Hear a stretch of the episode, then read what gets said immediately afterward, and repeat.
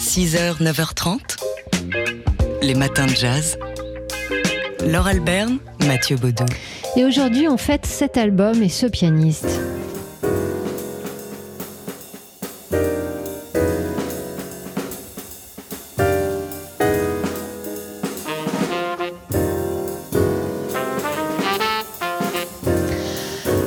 Peut-être reconnu les accords du pianiste Herbie Hancock. Ce morceau s'intitule Empty Pockets et c'est un extrait de Taking Off, un album qui a fêté ce week-end ses 60 ans. Ouais, c'était samedi, le, le 28 mai. euh, premier album Taking Off d'Herbie Hancock comme leader. Il n'a que 22 ans, le 28 mai 1962, lorsqu'il enregistre cet album pour le label euh, Blue Note, entouré de Dexter Gordon au sax ténor, de Freddie Hubbard à la trompette, du batteur Billy Higgins et du contrebassiste Butch Warren. Et c'est avec euh, cet album euh, que, qui s'est fait repérer par un certain Miles Davis euh, qui en a profité pour l'embaucher. Et euh, bon, vous connaissez la suite. On vous parlait de Miles Davis il y a quelques instants. On va boucler la boucle avec Herbie Hancock lui-même qui se souvient euh, donc de cette rencontre. The same year that Watermelon Man became a hit, that was the year I joined my L'année où Watermelon Man est devenu un, un tube, j'ai été embauché en même temps par Miles Davis dans son quintet. Et c'était une étape extrêmement importante pour mon développement musical. Parce que Miles et les autres membres du groupe, euh, Ron Carter, le, le bassiste, Tony Williams à la batterie, d'abord George et puis Wayne Shorter au saxophone, et je n'avais que 23 ans en 1963. Donc ces années auprès de Miles ont été 50 formations pour moi. Alors, Herbie Hancock qui se souvenait bah, de, de son euh, euh, premier emploi chez Miles Davis. Effectivement, il a fait partie du premier quintet de Miles, euh, dont il a été un pilier et bah, ça a donné ensuite la carrière que l'on sait. Mais déjà, il y avait ce Taking Off qui est rempli de tubes. hein. Alors oui, Herbie évoquait Watermelon Man, dont on vous reparlera un petit peu plus tard dans les matins de jazz. Il y a ce morceau, un petit pocket, ce qu'on écoutait ici. Il y a The Maze et aussi le Drifting. Des compositions signées Herbie Hancock qui n'avait, on le rappelle, que 22 ans le 28 mai 1962 lorsqu'il enregistre ce Taking Off pour Blue Note. 6h, 9h30, les matins de jazz. Laure Alberne, Mathieu Baudou. Mercredi, ce sera l'émission mensuelle Jazz au péage sur TSF Jazz à partir de 19h et jusqu'à 21h. Euh, un Jazz au péage qu'on va vous proposer depuis Senlis, euh, à côté de Chantilly, où va se dérouler dans euh, un tout petit peu plus d'un mois maintenant le premier TSF Jazz Chantilly Festival. Oui, bah mercredi, ça fera un- ce sera dans un mois tout pile ce Chantilly Jazz Festival, ce TSF Jazz Chantilly Festival. Et c'est pour euh, bah, entamer ce, ce compte à rebours avant ce, grand festival que votre radio préférée vous propose au début du mois de juillet qu'on organise donc euh, cette émission de Jazz au péage euh, depuis Senlis, dans l'Oise, hein, comme Chantilly, à une dizaine de kilomètres de Chantilly, pour, bah, pour prendre le pouls de ce qui se fait en termes de, jazz dans la région. Et puis pour vous parler aussi de ce festival, pour vous... Alors, euh, la, programmation, vous la connaissez parce qu'on vous en parle régulièrement, mais pour vous faire aussi un peu entrer euh, dans les coulisses, vous expliquer comment on est en train de le faire pour vous, on peut vous dire que c'est du boulot et c'est beaucoup d'amour aussi.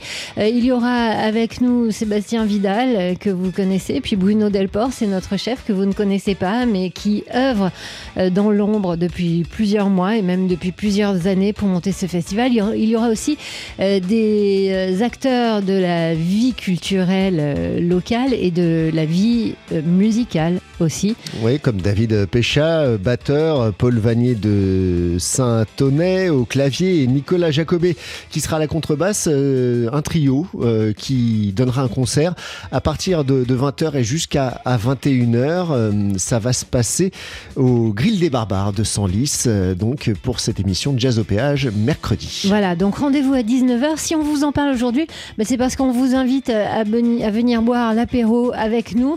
Pour ça, bah, il faut euh, aller voir notre jeu du jour sur le site tsfjazz.com et connaître le mot de passe que je vous donne tout de suite. Le mot de passe, c'est barbare. Au pluriel. Voilà, et ça n'a rien à voir avec nous, mais avec le lieu qui va accueillir Jazz au péage.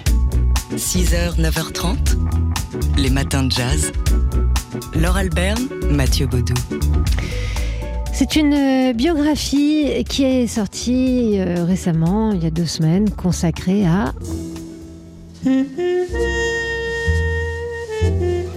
Miles Davis, vous entendez ici avec When I Fall in Love. Alors, euh, ce livre-là, que vous trouverez chez Gallimard, dans la collection Folio, Folio est signé Franck Medioni. Franck Medioni, qui était déjà l'auteur hein, de nombreux ouvrages biographiques, Gershwin, Jimi Hendrix ou encore, ou encore Albert Cohen, euh, qui euh, signe donc cette biographie consacrée au trompettiste le plus célèbre du jazz. Bon, l'un des plus célèbres du jazz. On, citera Louis Armstrong quand même, hein, ah oui, en ce qui concerne euh, la, trompette, en jazz. Euh, Franck Medioni qui euh, a essayé d'englober, bah, de saisir tout ce qui est Miles Davis, que ce soit dans, dans, sa vie, mais aussi et surtout dans sa musique. Un musicien, on le sait, qui a évolué tout au long de sa carrière et qui, de fait, est un peu insaisissable. Et c'est d'ailleurs ce qui a motivé Franck Medioni pour écrire cette biographie. On l'écoute. Résumer euh, un parcours aussi dense, c'est difficile. C'est dire peut-être simplement que c'est le musicien des, des, métamorphoses. Miles Davis, il change euh, en permanence. Et cette métamorphose, ça nécessite du risque, ça nécessite une prise de risque très forte, et puis du, et puis du courage. Euh, C'est-à-dire d'aller à chaque fois vers l'aventure, vers son risque. Et c'est en ça que lui euh, fait vraiment exception. Voilà, une exception euh, qui a motivé donc Franck Medioni pour cet ouvrage. Il avait déjà écrit, c'était chez Gallimard aussi, un ouvrage pour la jeunesse. C'était Miles Davis, le prince du jazz, ouvrage illustré. Et donc là, ici, il se livre à une véritable biographie. Hein. c'est sa spécialité, les biographies, avec euh, des informations euh, qu'il a récoltées dans des biographies américaines, anglaises, françaises. Il y a beaucoup de livres qui ont été écrits par Miles Davis, y compris sa propre autobiographie avec le, journaliste Quincy Troupé. Euh, il est allé aussi puiser dans des magazines de jazz, dans Jazzot, Jazz Magazine ou l'américain Downbeat. Et puis il a écouté les enregistrements, évidemment, de Miles Davis, la musique étant la source la plus riche en informations. Résultat, un ouvrage découpé en grande partie du bebop au jazz modal jusqu'à la période électrique et les années 80. Un Miles Davis vu par Frank Medioni qui est sorti donc euh, dans la collection Folio de Gallimard. 6h, 9h30, les matins de jazz sur TSF Jazz. Hier, euh, dans le journal de 13h sur France 2, c'est-à-dire à une heure de grande écoute, il y a eu du jazz à la télé et euh, du jazz qui est allé, enfin un sujet plutôt qui est allé chercher une batteuse oubliée. On écoute un extrait de ce sujet. Batteuse et battante, car Viola Smith a pris la défense des femmes musiciennes trop souvent négligées dans un monde du jazz très masculin. Cette artiste a été pourtant oubliée, effacée de l'histoire de la musique dans laquelle elle avait imprimé son tempo. Un sujet donc au ton plutôt féministe, hein, euh, en plus euh, consacré donc à la batteuse Viola Smith, pionnière du jazz. Oui, Viola Smith euh, qui œuvrait dans des big bands dans les années 20 et les années 30, qui a joué de la batterie de toute façon toute sa vie et elle a été longue sa vie puisqu'elle s'est éteinte en 2020 à presque 108 ans. Viola Smith euh, qui a commencé toute jeune dans l'orchestre familial avec ses sœurs et puis ensuite qui a rejoint le groupe Les Coquettes. Et on l'écoute ici justement avec Les Coquettes.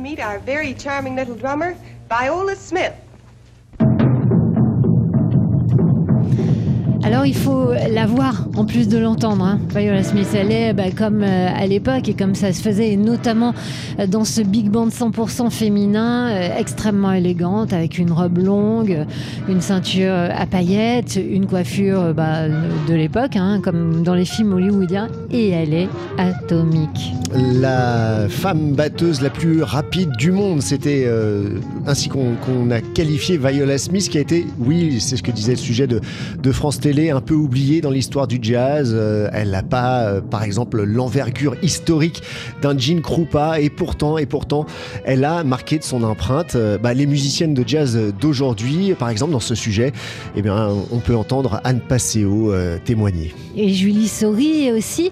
Viola Smith s'est pourtant battue hein, pour faire reconnaître son statut de femme batteuse et celui de ses consoeurs, notamment pendant la Deuxième Guerre mondiale où pas mal de musiciens étaient partis se, battre en Europe. Elle a écrit aux, responsables pour, leur demander aux responsables des, programmes, aux programmateurs pour leur dire mais au lieu de faire jouer des batteurs médiocres qui ne sont pas partis en Europe, faites donc jouer des batteuses et des bonnes batteuses. Ça a été euh, le combat de, sa vie de faire reconnaître les musiciennes de jazz qui étaient surtout des chanteuses à l'époque et non pas des instrumentistes. Viola Smith donc qui était au cœur de, de ce sujet euh, du 13h de France 2.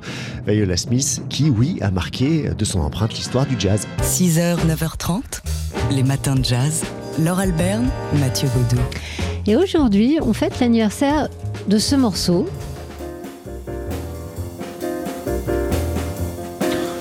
Un morceau qu'on est quelques-uns à connaître. Euh, et on fête aussi l'album dont il est extrait, Taking Off, le premier album en tant que leader du pianiste Herbie Hancock. Ça fait 60 ans, enfin c'était samedi, le 60e anniversaire de l'enregistrement de ce Taking Off, premier album d'Herbie en tant que leader. Le 28 mai 62, il enregistrait cet album pour le label Blue Note avec Dexter Gordon au sax ténor, Freddie Hubbard à la trompette, Billy Higgins à la batterie et le contrebassiste Butch Warren. Alors Herbie Hancock était tout jeune, il, signait, il était signé sur le label Blue Note, donc 22 ans. Hein. Euh, c'est avec le succès de Watermelon Man euh, qui s'est fait remarquer par Miles Davis, qu'il a engagé dès l'année suivante dans son deuxième quintet. Euh, il nous en a parlé tout à l'heure, Herbie Hancock en personne, dans les matins de jazz. Et là, il va évoquer bah, ce morceau, donc énorme succès, hein, qui est entré dans le pop le top 100 des pop charts, euh, le, classement des 100 euh, morceaux les plus populaires aux États-Unis, toutes catégories confondues, pas mal pour un album de jazz. Euh, certes, on était en 1962, mais enfin quand même, on écoute Herbie Hancock, donc qui évoque bah, le sujet de Watermelon Man. What can I write honestly about the black experience? Je me suis demandé ce que je pouvais écrire honnêtement au sujet du fait d'être noir. Ma propre expérience personnelle, c'est celle de la musique, du son funk. Je n'allais pas écrire sur les chain gangs ou être inspiré par les chants des, dans les champs de coton. J'ai travaillé à Chicago.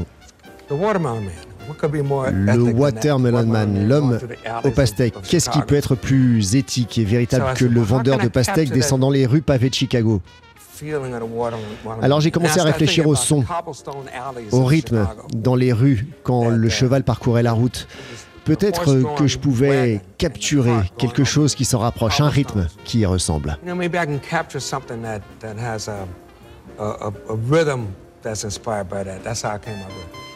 Et ce rythme, donc, c'est celui-ci de Watermelon Man, extrait euh, de cet album Taking Off, enregistré donc il y a 60 ans, presque jour pour jour, qui contient d'autres tubes, dont euh, le fameux Drifting. On écoute ici encore un peu Watermelon Man.